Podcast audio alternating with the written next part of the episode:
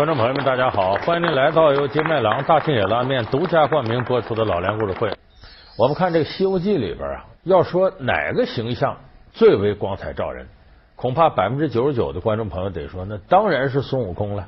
你看孙悟空啊，大闹蟠桃会，后来大闹天宫啊，把这玉皇大帝都给弄桌子底下去了，快请如来佛祖！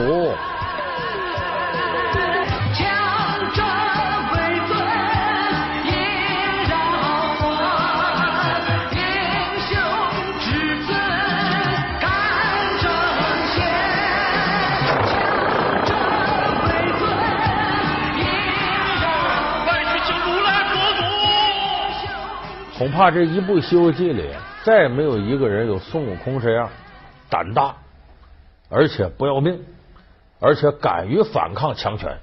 就咱们现在还有很多人日常生活当中举例子说：“你以为你谁？你以为你孙猴呢？什么都敢干。”哎，有人就说孙悟空啊，是最具备反叛精神的一个光彩照人的形象。但是这个呢，你可能是看完动画片《大闹天宫》，看完电视连续剧《西游记》，你有这样体会。你要是把《西游记》的原著啊，吴承恩写的，你从头到尾翻一遍，你可能就不会有这样印象。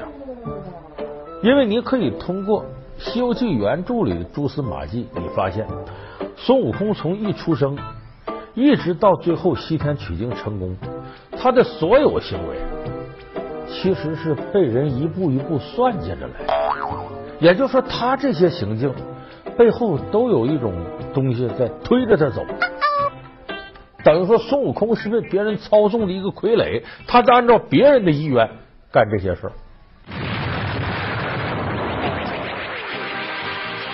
凭借一根金箍棒，孙悟空凌霄宝殿无人能挡。然而，谁又能知道他大闹天宫的背后，竟然是一起被精心策划的局？从胜任弼马温到毁掉蟠桃园，再到被压五指山，孙悟空究竟是如何被算计？又是谁在算计他？